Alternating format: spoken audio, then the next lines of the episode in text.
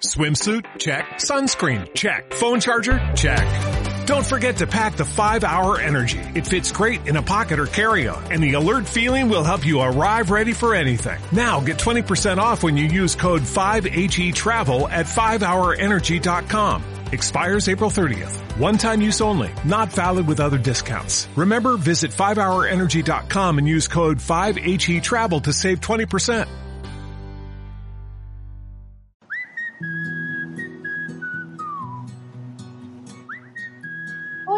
Esto es Entre Nefros, un podcast en español dedicado a la discusión de avances, controversias y recomendaciones en nefrología, con Jonathan Chávez y Chava López.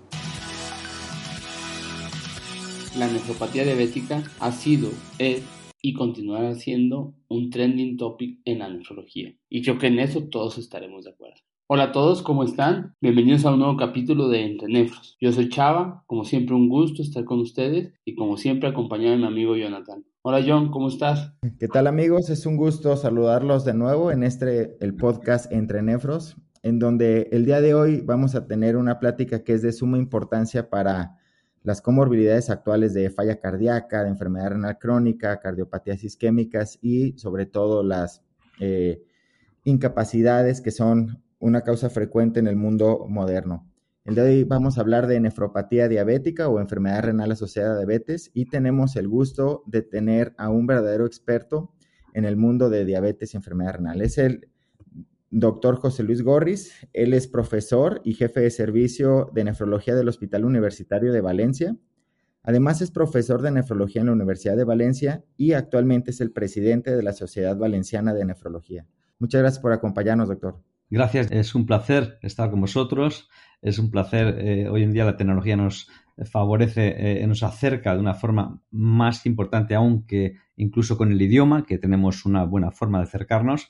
Y para mí es un placer estar con Jonathan, el tuitero de mayor número de seguidores en español en el mundo. Ya, doctor. Pues mire, eh, antes de, de iniciar la plática formal, Quisiera que por favor nos dijera quién es el doctor José Luis fuera del mundo de la nefrología y fuera del mundo de la medicina. Bueno, pues eso no, no lo había planteado, pero la verdad es que yo soy un médico que me gusta mi educación, pero realmente creo que la vida me llena de muchas cosas. Yo me gusta la música y como sabéis muchos de vosotros, en Valencia, en mi tierra, cuando somos muy jovencitos, muy pequeñitos, de niños, ya nos ponen a estudiar música, estudiamos solfeo, estudiamos instrumentos, aquí hay mucha tradición de bandas y entonces, bueno, me gusta la música, toco varios instrumentos, me gusta el arte, me gusta la pintura y yo creo que la vida de un médico eh, que realmente la nefrología es absolutamente apasionante, es una eh, dicen que es la más compleja, pero yo también digo que es la más bonita, con mucha fisiología, fisiopatología, pues todo eso me llena con esos momentos que alterno con mi música. He llegado a poner en Twitter también algunos,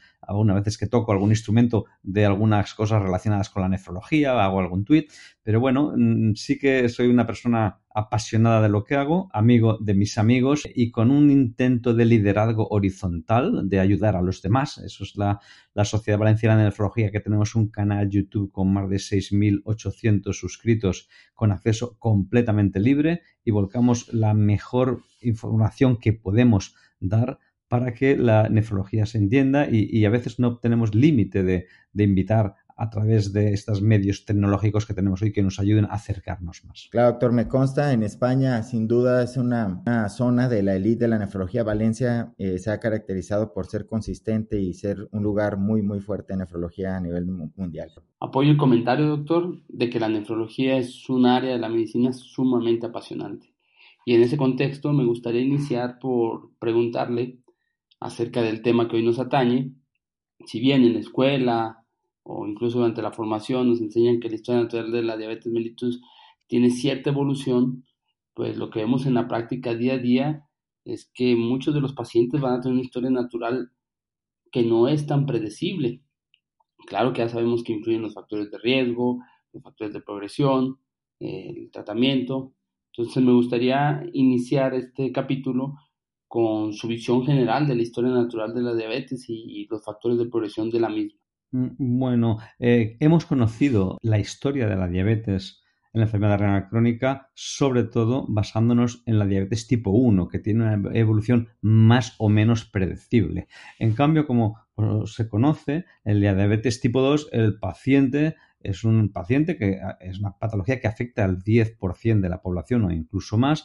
Y entonces, al, ver, al haber tanto diabético, el paciente diabético puede tener otras muchas patologías. Y ya no se trata de que sea solo la diabetes mellitus tipo 2, sino que este paciente, especialmente con nefropatía, tiene, eh, puede tener hiperglucemia con diabetes tipo 2 y además puede tener otras patologías que no sean eh, diabetes o incluso dentro de su diabetes la diabetes puede tener distintos fenotipos, porque como has comentado, hay pacientes que evolucionan más rápidamente, pacientes que evolucionan más lentamente, pacientes que tienen mucha proteinuria y obviamente evolucionan muy rápido, pero pacientes que no tienen proteinuria y que evolucionan también rápido. Entonces ahora necesitamos conocer mejor esos fenotipos y probablemente los pacientes sin albuminuria, proteinuria son pacientes más ancianos, más ateromatosos, en los que es más difícil tener mecanismos de nefroprotección. Generalmente están apareciendo estudios que incluso han demostrado beneficio en estos pacientes.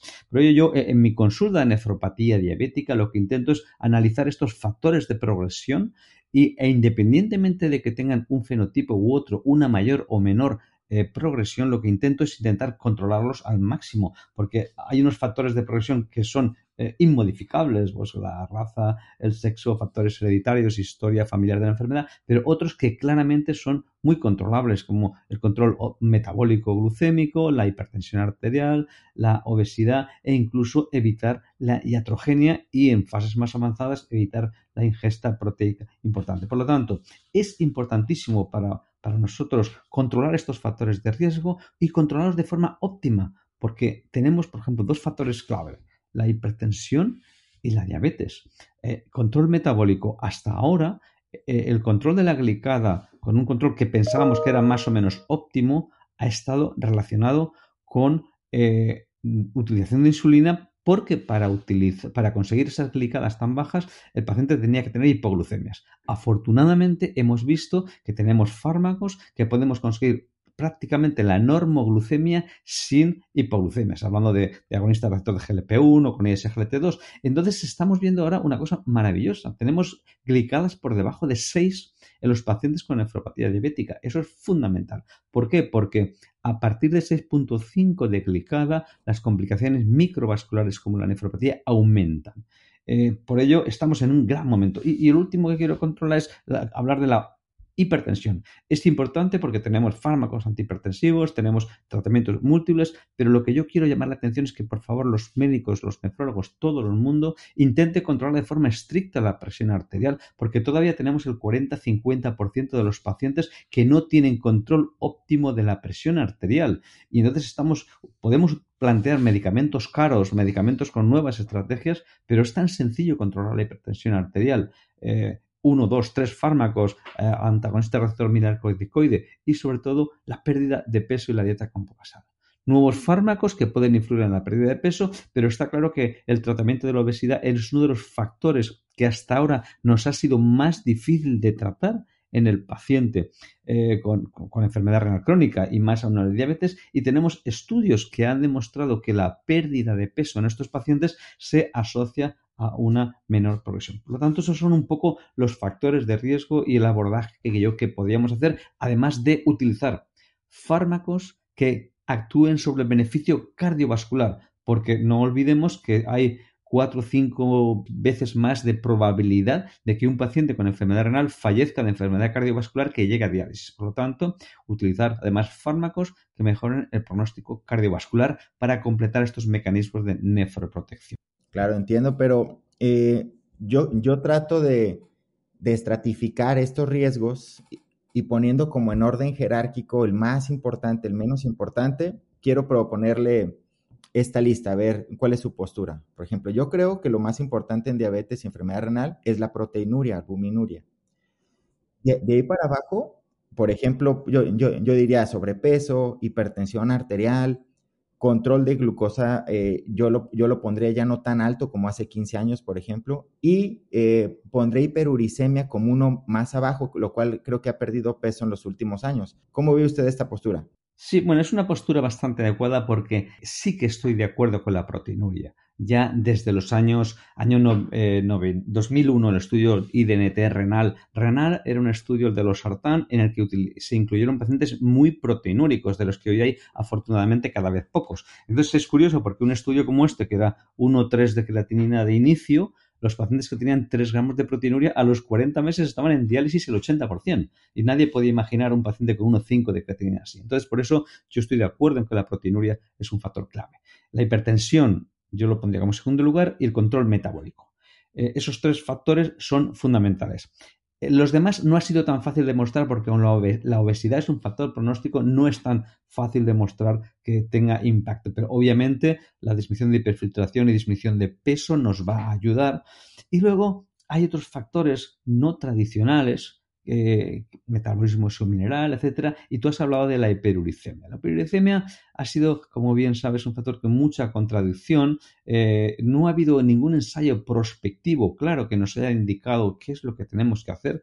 Y muy recientemente, estamos hablando de hace un par de semanas o una semana, un estudio demostró que en estos pacientes la administración de, de alupurinol no mejora los outcomes renales. O sea que realmente la hiperuricemia la dejaría ahí abajo y yo me conformaría en que dijera a nuestros médicos, nuestros colegas, vamos a intentar bajar la proteinuria con todos estos mecanismos.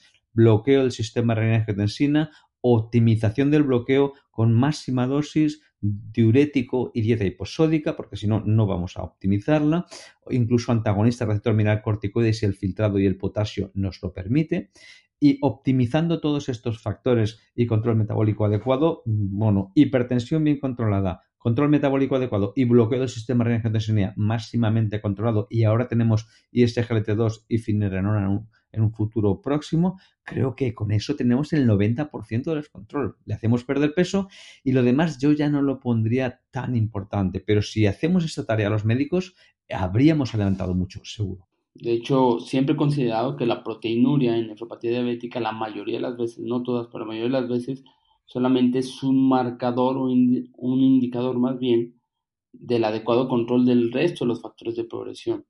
En otras palabras, sabemos que a mayor proteinuria, mayor es el deterioro de la función renal, pero la mayor parte de estas proteinurias tan elevadas es porque los factores de progresión, la glucosa, consumo de sodio, la presión arterial, pues no están tan controlados o no hemos alcanzado la meta de los mismos. Sin embargo, esto me da pie a la siguiente pregunta. Hay otros casos en donde existen unas proteinurias que no las explican los factores de progresión o unas proteinurias que aparecen de forma muy abrupta o proteinurias masivas, por así decirlo, o bien otros datos como la hematuria microscópica, el rápido deterioro de la función renal, que nos pueden orientar hacia otro tipo de factores de progresión. Esto es, una enfermedad renal no diabética en un paciente diabético, ya sea lesión renal aguda o ya sea una glomerulopatía.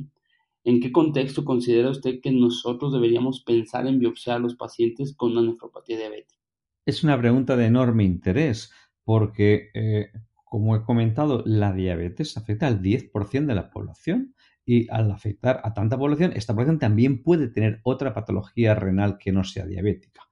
Recientemente conocéis que el estudio DAPA-CKD, en el que he tenido la opción de participar, es el National Leader en España, que participó con el 6% de los pacientes en el mundo, eh, incluyó un 33% de los pacientes que eran no diabéticos, pero dentro de ese 57% diabéticos mm, había un 12 o 14% de diabéticos que los investigadores decían que la etiología no era la diabetes. Es decir, en un porcentaje no desdeñable de diabéticos que tenían eh, eh, diabetes mellitus tipo 2, los investigadores decían que la principal etiología no era la diabetes. Claro, eso no es un problema. El problema es que me planteas es si tenemos que biopsiar a un paciente. Entonces, claro, esto hay que decir, ¿en qué situaciones vamos a biopsiar a un paciente? Como tú has comentado, bueno, un paciente que tiene 25 años de evolución, retinopatía, neuropatía, eh, gastropatía, una neuropatía autonómica, ese paciente no va a haber ningún problema. Aunque incluso tenga una, una proteinuria importante, vamos a tener elevada eh, probabilidad de tener una diabetes. Pero cuando aparecen algunos datos clínicos que hacen sospechar que tenemos que biopsiar al paciente, porque si no lo biopsiamos a lo mejor perdemos una oportunidad de tratamiento, pues hay una serie de datos que hablan a favor de no diabetes, como una, la aparición de hematuria. La aparición de hematuria son lesiones proliferativas. En la diabetes no hay lesiones proliferativas en el glomérulo. Entonces, hematuria persistente, un deterioro relativamente rápido o rápido, porque aunque la diabetes, especialmente cuando ya la hiperfiltración ya está agotando las nefronas, quizá llega un momento de, el, riñón está exhausto y las pocas nefronas hacen que haya una caída del filtrado glomerular y a veces los nefrólogos, pues vamos a biopsiar porque ha caído rápidamente. Quizá en una situación avanzada no, es el caso, pero si en un paciente diabético tiene un deterioro eh, renal rápido, especialmente con poca proteinuria, una diabetes con pocos años de evolución, eh, una historia de enfermedad renal no diabética en la familia o una hipertensión refractaria, eso nos haría plantear una biopsia, un poco como las máximas sugerencias para plantear una biopsia es cuando sospechemos una nefropatía no diabética, pues, hematuria, un fallo renal agudo o, o un síndrome nefrótico con hipoalbuminemia. La hipoalbuminemia es un marcador crucial para decir cómo está el podocito. Eh, una segmentaria focal o eso, no hay hipoalbuminemia, pero cuando hay un síndrome nefrótico con alteración del podocito, membranosa, membrana por efectiva, segmentaria focal primaria, ahí sí que hay hipoalbuminemia. Y eso es lo que nos haría decir. Hematuria, microhematuria, deterioro renal agudo, eh, sospecha de fracaso renal agudo, síndrome nefrótico con hipoalbuminemia en un contexto de diabetes de poca evolución o si además tiene un cuadro sistémico, vasculitis, altas que nos hagan pensar en un cuadro sistémico. Obviamente, una biopsia no es una prueba baladí, pero realmente cada vez tenemos protocolos de más seguridad y que eh, nos hacen pensar que podemos beneficiar a estos pacientes de la biopsia, quizá a lo mejor no en pacientes muy ancianos que están muy aterosclerosos con problemas de tratamiento anticoagulante, pero en general con esas ideas que he dicho sí que plantearía hacer una biopsia. Claro, hay un tema muy interesante. Yo siempre he pensado que si a pesar de mucha duda de que todo es por diabetes, pero tenemos la intuición de biopsia, pues hagámosla, ¿no? Perdemos poco y ganamos mucho, ¿no? La biopsia, eh, hoy en día eh, la mortalidad es mínima, eh, es una mortalidad mínima, no como hace muchos años que se hacían biopsias sin control ecográfico, etcétera. Yo creo que vale la pena porque el paciente se puede ver beneficiado. Usted habló de control de presión arterial y de nuevo en los últimos 7, 8 años ha habido cambios importantes en el manejo de estos pacientes. Recordemos, las nuevas guías de hipertensión y enfermedad renal nos sugieren 120-80 o menos en absolutamente todos los pacientes, cuando antes diferentes guías disecaban a los pacientes que si era proteinuria, que si tenías diabetes, que si tenías una edad más avanzada, en presiones distintas. ¿Usted cree que 120-80 también aplica para diabetes y enfermedad renal? Bueno, aquí ha habido, hay muchos ríos de tinta y cuando se escribe tanto, no sé yo cómo puede acabar la película. Sinceramente, con todo este baile, que ha habido un baile de cifras de hipertensión, de objetivo de presión arterial en base a distintos estudios, yo me quedo con un concepto quizá más apropiado o relacionado con las guías europeas de hipertensión. Yo creo que un paciente que no tiene enfermedad renal crónica o que no tiene albuminuria, 140-90 está bien y aún así la población está al 50% sin control, pero un paciente con enfermedad renal crónica, especialmente si tiene albuminuria, tiene que ir a 130-80. Que tenga que ir a 120, pues bueno, la clave yo creo que es, obviamente, si el paciente eh, lo tolera y no es excesivamente ateromatoso y mayor, podemos intentar ir a 120, pero eh, estos estudios se han planteado para enfermedad renal crónica en base sobre todo a datos del SPRINT, que es un, estudio en el que no se incluyeron diabetes. Y hace unos años el doctor Bedú hizo un, par de papers en, eh, que, en el que eh, hablaba de este aspecto e incluía un estudio que estaban todos los pacientes del estudio SPRINT, que eran no diabéticos, en los que un objetivo mayor de 100, más por debajo de 130 o estricto de 120 conseguían mejores resultados de mortalidad, mortalidad y los juntó con un estudio ACORD de diabetes y entonces se observó que si se tendía a ese objetivo de 120, los pacientes tenían menor mortalidad y menores eh, morbilidad cardiovascular. Pero hacían más aquí, más fracaso renal agudo o, bueno, considerado como deterioro renal llegar a filtrado por debajo de 60. Yo creo que ese es un equilibrio en el que si el paciente a lo mejor lo dejamos con un poquito por debajo de su filtrado habitual y lo dejamos mantenido, puede que probablemente a largo plazo mejore la mortalidad y quizá mejore la función renal, pero habría que hacerlo muy poco a poco para evitar esos deterioros importantes. Recordarás, por ejemplo, eh, un estudio, el AVOID, que yo participé eh, al isquiren, inhibidor de la renina, con los sartán y se empecinaron en meter pacientes ateromatosos diabéticos y a partir de ahí se destituyó el doble bloqueo. Probablemente puede ser una opción, pero en pacientes no ateromatosos. Por lo tanto, intentar 130-80 en pacientes con albuminuria, que si lo consiguiéramos sería un gran éxito. ¿Y en qué pacientes puede beneficiar de 120? Pacientes jóvenes y que lo toleren progresivamente y monitorizando. Pues oye, si tengo 1,3 de creatinina con albuminuria y le, dejo en 120 en un paciente que lo tolera, probablemente bajará la albuminuria, mejorará o disminuirá su mortalidad y si lo tolera y no tiene ningún problema de hipotensión en verano, pues puede que sea una buena estrategia. Eh, los estudios lo dicen, pero yo más cauteloso sería eh, cuidado con los ancianos, cuidado con los pacientes muy ateromatosos porque hay una disminución de la perfusión y yo creo que eso debe ser un, aspecto de sentido común. Y cuando llevamos tantos años balanceando o la ley del péndulo con los objetivos, es que no hay nada claro. Claro, bueno, creo que es una, una, postura muy válida y sobre todo, como comenta usted, que a pesar que está plasmado en guías, todavía sigue habiendo mucho debate. Como dice Jonathan, es respetable cualquier punto de vista, de hecho, yo en lo personal, en el manejo de hipertensión, tanto en nefropatía diabética como en otros contextos, en cierto grupo de pacientes, sobre todo ancianos, sobre todo con muchas comorbilidades, suelo ser más flexible y sí, alguien me puede decir, pues es que la guía te está recomendando esto y esto y esto y siempre les contesto lo mismo. Pues ya veremos en 10 años hacia dónde está, como usted menciona, doctor, el péndulo, porque en 10 años pues, va a resultar que no, que no era lo correcto ser tan estrictos. Ese es desde mi punto de vista.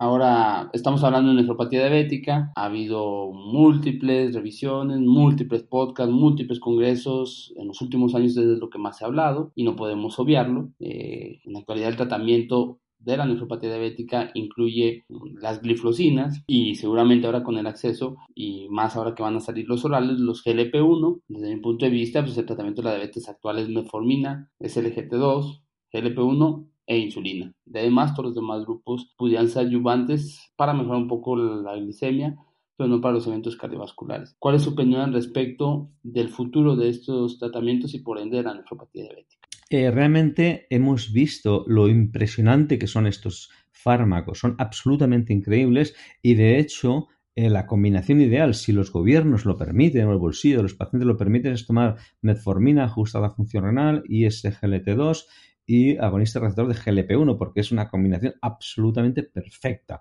Ya no hablamos de finerenona, que puede que complete esa tercera parte del banco de, las tres patas de la banqueta de la inflamación, que ya sería eh, los cuatro magníficos. ¿no? Entonces, hay, un artículo de la doctora Ofri Mosenson que trabaja en Israel, eh, que ha trabajado mucho con estudios de dapagliflozina y de Claire, y entonces eh, me gusta porque hace un, un, triángulo en el que dice, la diabetes es así de simple, metformina y SGLT2 y GLP1 y cuando el paciente no controla pues habrá que, habrá que poner insulina. Y realmente es así, es así. Entonces, ensayos, pues eh, tú sabes que tengo una unidad de ensayos clínicos que estamos haciendo prácticamente todos los ensayos y ya te anticipo que hay un ensayo en marcha te anticipo que hay un ensayo en marcha de combinación. que vamos a partir. No, se ha empezado el reclutamiento porque está en breve. Y entonces, en este momento, hoy mismo he tenido una visita de una combinación de finerenona con un eh, ISGLT2 en tres brazos. Eh, ISGLT2 una parte, finerenona por otra parte y combinación. Y estamos ya utilizando combinaciones para ver si hay un efecto de solapamiento o sinérgico. ¿no? Eh, realmente es importante. Hace un mes publicamos el JSON, un ensayo clínico independiente nuestro que es dapagliflozina y finerenona y la combinación y vimos que la combinación es la suma 20% de reducción de albuminuria, 30% con finerenona, 50% de la combinación. O sea que adicionar fármacos probablemente nos va a permitir mejorar el pronóstico de estos pacientes sin disminuir efectos de solapamiento. Quizá la duda que haya con finerenona, si hay un mecanismo antiinflamatorio, pues probablemente sea un mecanismo aditivo. Interesante, qué bueno que existe información que sustente esa plausibilidad biológica de la combinación. Doctor, pero ¿qué tal si con todo esto y el paciente toma los cuatro magníficos de enfermedad renal y diabetes, pero aún así progresan? Existe ese efecto residual de progresión. Le, planteo el paciente típico, alguien de 60 años con sobrepeso, hipertensión y diabetes, pero que llega con una tasa de filtrado de 8 o de 7 mililitros minuto. ¿Qué modalidad de diálisis sería el mejor para este paciente típico de diabetes? Bueno, eh, obviamente la mejor terapia sustitutiva renal es el trasplante renal, eh, sin duda ninguno. Eh, yo me formé en un gran hospital donde se hacía trasplante. luego me moví, como dicen ustedes, a un hospital que estuve 27 años y, realizamos un, programa de trasplante donante expandido ya en el año 96 y trasplantábamos donantes expandidos y, recientemente en mi hospital que llevo cinco años hemos hecho hemos empezado este mes pasado con un nuevo programa de trasplante renal que en en mes y medio hemos hecho cinco trasplantes, cuatro en asistolia. Cuatro en asistolia. Estamos trasplantando gente mayor de 70 años. Esto es un poco el futuro. Entonces, eh, la mejor terapia es el trasplante, pero para llegar al trasplante y que no sea problemático, el paciente debe haber tenido una historia de un adecuado control de la diabetes. El paciente las únicas dificultades, aparte de las contraindicaciones más gordas de trasplante, pues son que esté absolutamente ateromatoso con dificultad para que los cirujanos inserten en la arteria, la arteria renal. Realmente, entonces, siempre se le debe ofrecer al paciente el trasplante renal. Y en segundo lugar, pues, ¿qué, qué alternativas? Realmente nosotros planteamos a los pacientes en nuestra unidad trasplante anticipado en primer lugar y en segundo lugar diálisis peritoneal. Vosotros aquí en México sois el país del mundo que más diálisis peritoneal tenéis y yo y nosotros estamos convencidos que en un paciente diabético, aunque bueno, se le pongan las bolsas de glucosa, tiene otras alternativas. Yo creo que eh, la diálisis peritoneal es un buen, una buena situación para el paciente diabético. El paciente diabético en hemodiálisis eh, pues tiene el que llega a hemodiálisis es un paciente que ha sufrido mucho sus vasos, sus neuropatía, tiene neuropatía autonómica en un porcentaje importante, tolera más las hipotensiones y no es un paciente demasiado buen candidato para estar en hemodiálisis. Es decir, importancia del tratamiento precoz, médicos de atención primaria y que el paciente llegue, a lo mejor llega por una diabetes y por nefroesclerosis, porque si el paciente que llegue por una diabetes muy mal controlada metabólicamente en sus últimos 15 o 20 años, va a tener muchos problemas para todo, para si, es un candidato a trasplante o para manejarse en la diálisis. Ese es el, el orden. Trasplante anticipado, trasplante renal, diálisis peritoneal o hemodiálisis. Siempre el paciente que elija habiéndole dado una adecuada información. ¿Y qué tal si ese paciente que usted trató los últimos cinco años progresó, llegó al trasplante anticipado y tomaba una gliflosina? ¿Usted continúa la gliflosina durante el trasplante o durante diálisis? Bueno, esa pregunta es una pregunta interesante. En, los ensayos clínicos que he participado, eh, Credence, por ejemplo, y DAPA-CKD, en ambos se mantenía las glifocinas hasta el inicio de diálisis. De hecho, publicamos en JSON con el doctor Chertow, doctor Guido Lambers, en, hace cosa de un año, eh, los 400 pacientes del DAPA-CKD que tenían filtrado por debajo de 30. Y aunque no hubo una diferencia significativa en la progresión renal por tamaño de muestra, había una tendencia en las gráficas, claramente en estos pacientes con filtrados por debajo de 30, sí que decir, el, estudio muestra que los pacientes con filtrado por debajo de 30 tienen seguridad, es decir, pueden administrarse las glifocinas con seguridad. Eh, ¿Qué puede ocurrir en estos pacientes? Eh, ¿Qué beneficios hay? Pues bueno, mm, bueno, y otra cosa, y además en, estos estudios también se permitía al investigador continuar con el fármaco, la glifosina, en diálisis. Estos datos no están publicados. No están publicados, pero están ahí o data on file y quizá en algún momento eh, las compañías decidan publicarlos anecdóticamente porque no es una N muy grande, pero bueno, creo que pueden dar información al menos de seguridad. Entonces, ¿qué puede ocurrir con estos pacientes? Bueno, yo te cuento, eh, os cuento que eh, eh, em, vamos a empezar el mes que viene, si nos dejan, porque eh, ha pasado el comité hace un nada, un ensayo clínico de gliflocinas en diálisis peritoneal, pero con síndrome cardiorrenal, cuyo endpoint es un endpoint de, de manejo del sodio. Es un endpoint de manejo del sodio en el que eh, vamos a ver si se maneja mejor o el sodio en el síndrome cardinal con un catéter de diálisis peritoneal en estos pacientes y, otras eh, eh, mediciones de, energéticas ¿no? de, los pacientes. Sí que es verdad que si tú me dices el paciente tiene 8 de filtrado, inicia diálisis peritoneal o hemodiálisis, se podría haber beneficiado de un ISGLT2. Bueno, eh, por una parte dice, es que el ISGLT2 igual hemodinámicamente puede, en un paciente ateromatoso con muy poquito flujo peritubular capilar, con muy poquito flujo isquémico, puede eso que haga un efecto como si fuera un antiinflamatorio, ¿no? Bajar un poquito el flujo. Realmente es necesario hacer un ensayo y de hecho hay un ensayo en marcha, bueno, en marcha que no se ha reclutado todavía, está un ensayo que se, se va a hacer en Estados Unidos en pacientes en hemodiálisis pero para outcomes cardiovasculares. Eh, qué puede ocurrir con outcomes cardiovasculares, insuficiencia cardíaca y eventos cardiovasculares. Nosotros, ¿qué nos puede interesar en estos pacientes en diálisis? Yo creo que, eh, por una parte, en un paciente, por ejemplo, en diálisis peritoneal con una función residual moderada, probablemente estos fármacos van a actuar mejorando el, disminuyendo la sobrecarga de trabajo. El riñón, que tiene un 8%, 8 mililitros minuto, tiene muy pocas nefronas funcionando y están todas hiperfiltrando. El riñón es una fábrica de mitocondrias y las mitocondrias necesitan energía. Si le damos beta hidroxibutirato y sistemas que mejoran el consumo de oxígeno y que disminuyen la sobrecarga renal de trabajo renal, probablemente estos ISGLT2 van a hacer que al menos se mantenga la diuresis residual en estos pacientes. ¿no? Por ejemplo, yo, yo no sé si sabéis que yo se lo digo a mis estudiantes, el riñón eh, consume la misma cantidad de energía en 24 horas para reabsorber sodio que el diafragma para respirar todo el día.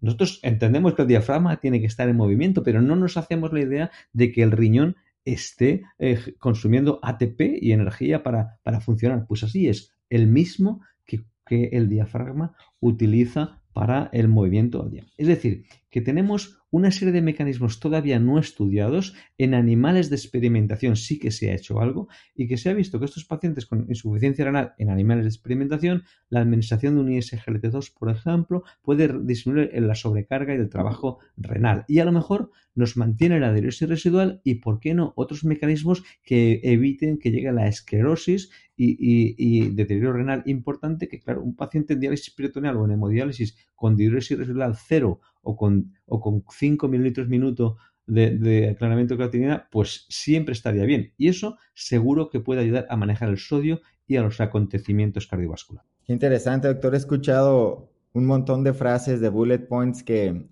seguro que son para los pases de visita y las tomas de decisiones. No hay duda que el que sabe de nefro sabe de diabetes y lo he corroborado una vez más. Doctor, pues no me queda más que agradecerle su claridad y su expertise. La verdad es que es muy notorio y le agradezco muchísimo que haya participado con nosotros.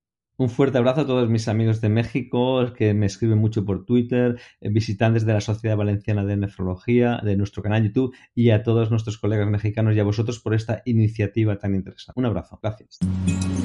Gracias por acompañarnos. No olviden seguirnos en Twitter, arroba ennefros, y dejarnos sus comentarios y sugerencias. Nos escuchamos pronto.